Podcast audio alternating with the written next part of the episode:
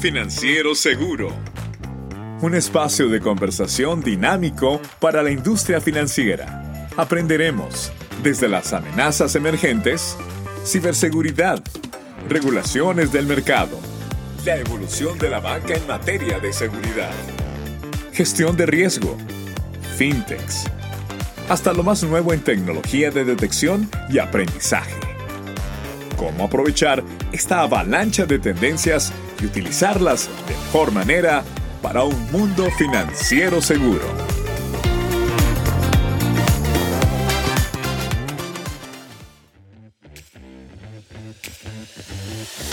La firma KPMG ha nombrado como los mayores impulsores de cambio en la banca a la transformación digital, la experiencia del cliente, la analítica de datos, la tecnología disruptiva, los costos, la ciberseguridad, las regulaciones y los cambios económicos y políticos. Las áreas de cumplimiento y gestión de riesgos de las instituciones financieras se encuentran en una intersección única que les permite crear un impacto positivo en la estrategia corporativa, experiencia del cliente y la rentabilidad. Bienvenidos a Mundo Financiero Seguro, el podcast de Plus TI. Esta es la segunda parte del episodio, la visión estratégica del cumplimiento como aliado del negocio financiero. Soy Juan José Ríos y siguen con nosotros Ramón Alberto González desde República Dominicana y Raúl Castellanos. Gracias por continuar con nosotros y a ustedes también gracias por seguirnos en esta segunda parte.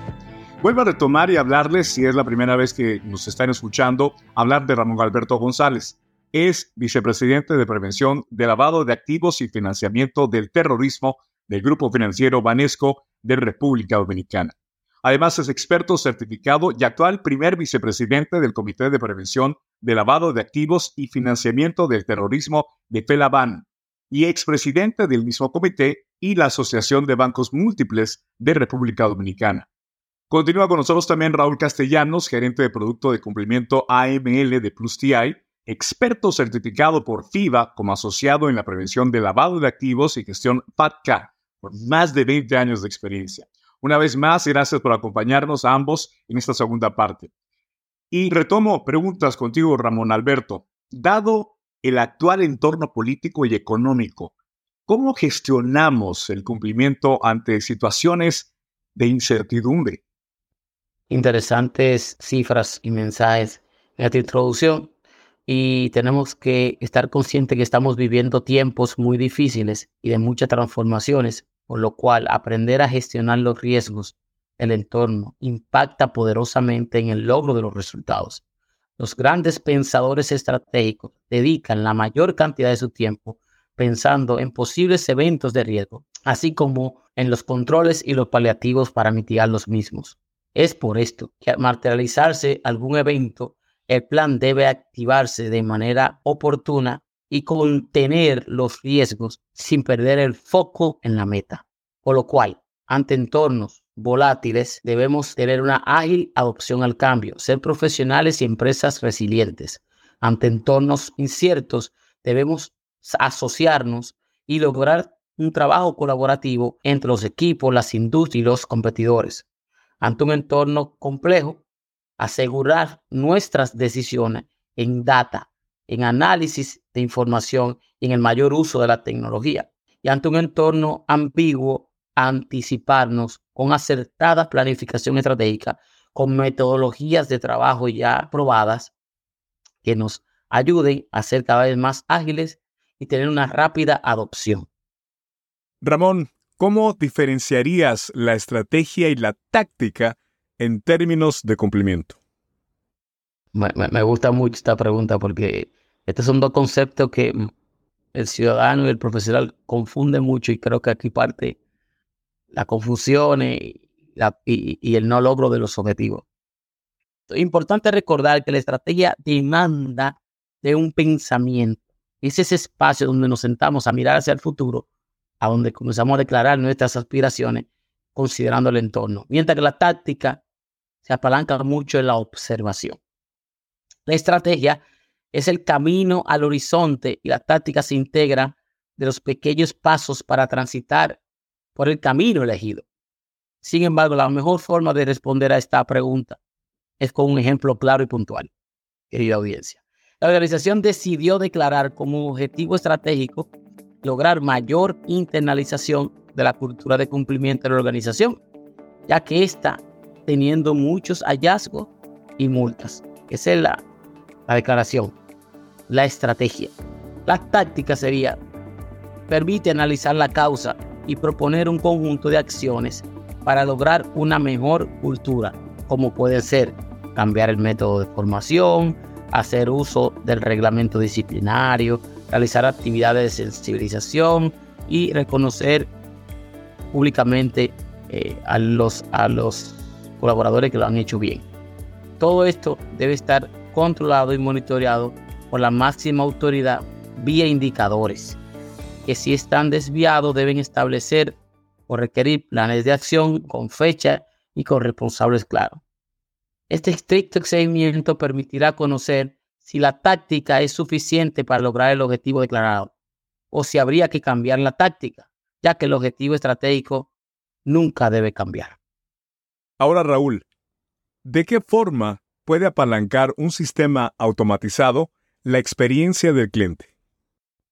Hola, Juan José. Muchas gracias eh, por la pregunta. Eh, aprovechamos este segundo podcast con Ramón, que ha sido un gusto el estar compartiendo con ustedes dos.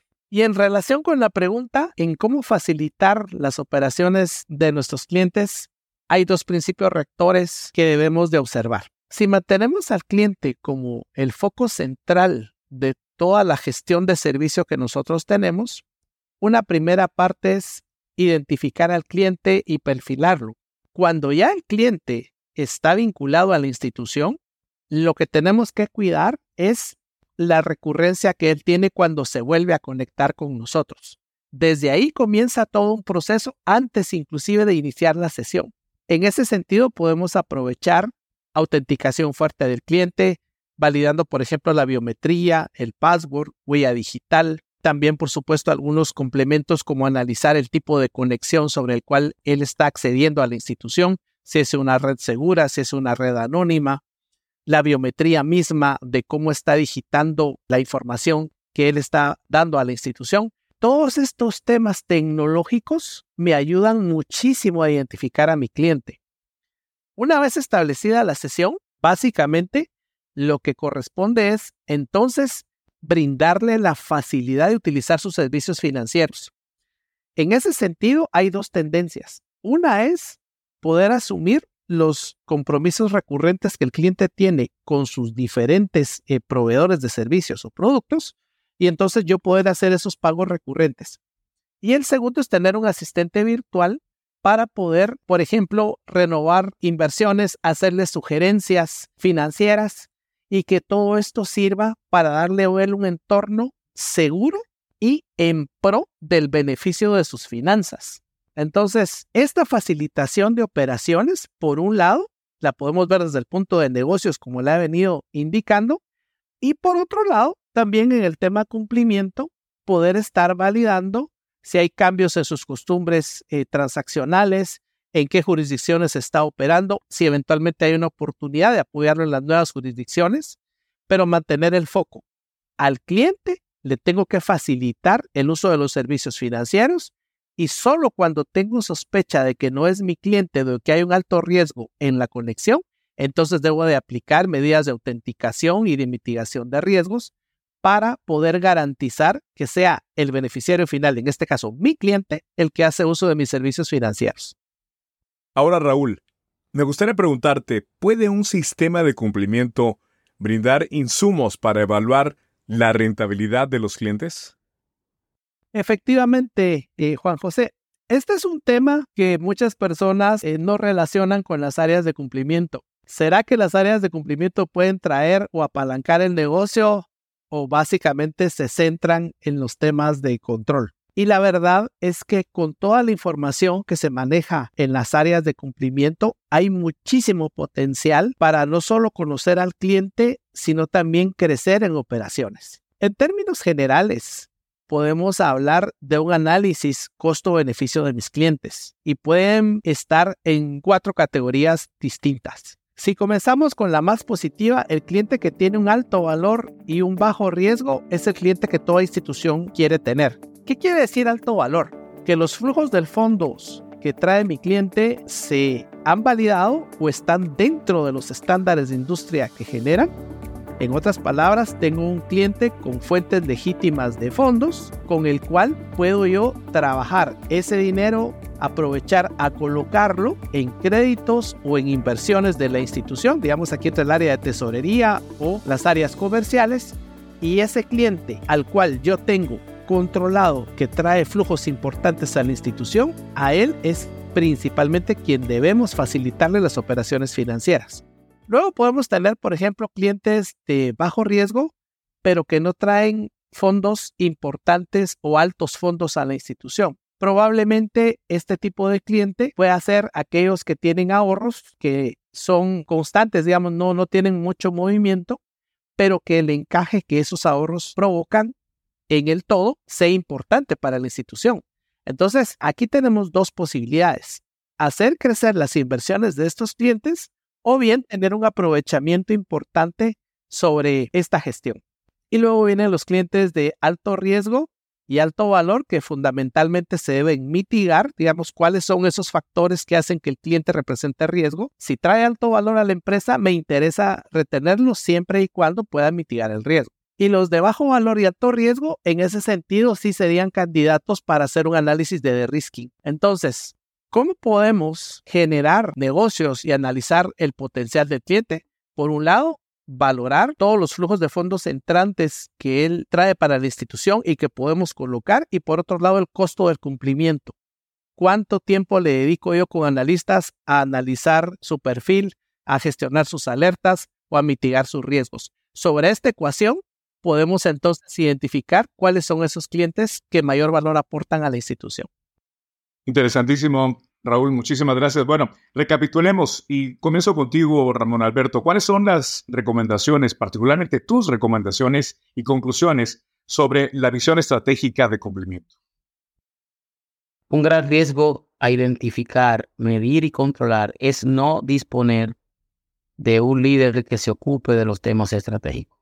Es por esto que debemos reclutar, monitorear y desarrollar en los colaboradores estas habilidades.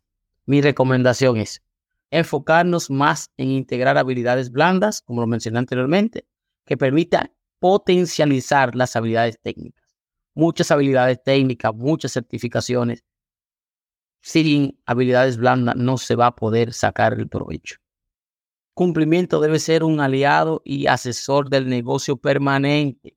Para esto hay que entender que debe estar en la mesa de discusión aportando soluciones más que limitaciones. Entender que la visión de cumplimiento existe para cuidar la visión del negocio y por esto debe trabajarse en equipo. Los líderes deben comprometerse con mayor voluntad en promover y modelar el cumplimiento, ya que hacerlo bien impacta en los principales indicadores financieros y que debemos lograr ese mix adecuado en la gestión de riesgo donde se contemplen variables como rentabilidad, reciprocidad, riesgo residual, más que el riesgo inherente. Como consecuencia, Raúl, tengo que preguntarte, ¿qué recomendaciones puedes darnos para que las instituciones obtengan el máximo beneficio de sus sistemas automatizados que nos hablaste y nos compartiste sobre este tema y, por supuesto, contribuir de esta forma a la cultura institucional? Este es un reto que tenemos en todas las instituciones. Todo comienza en la cúpula. Para que algo funcione y se le dé el énfasis, debemos de tener en tonas de top desde el punto de vista que la alta gerencia tenga claridad en lo que quieren buscar para la empresa y que ese mensaje llegue a todas las capas institucionales. Entonces, tener clara la misión, la visión, los objetivos estratégicos es fundamental para toda gestión. Sobre esa base construimos la cultura y en esa cultura era donde mencionaba que todos somos la empresa, las áreas comerciales, las áreas de cumplimiento, las de auditoría, de riesgos, etcétera. Todos buscamos un mismo objetivo y por eso es importante tener clara la misión y la visión de la empresa. Entonces, sobre estas bases, lo que tenemos que hacer es aprovechar la información. Hoy día estamos en la era digital. Podemos automatizar el análisis de información para obtener conocimiento. Sobre esas bases, tener criterios objetivos para vincular y crecer relaciones comerciales con nuestros clientes, criterios objetivos para mitigar riesgos o también criterios objetivos para analizar un de-risking. El de-risking es parte de toda la gestión estratégica de la empresa. Según ISO 31000, yo debo de aprovechar las oportunidades y de mitigar los riesgos. Entonces, sobre esta base lo que debo de hacer es establecer en qué momento facilito las operaciones de mis clientes, en qué momento busco crecer con ellos y por otro lado, en dónde aplico los frenos para mitigar riesgos. En ese sentido, es muy importante tomar en cuenta también no solo lo interno de la empresa, sino al cliente.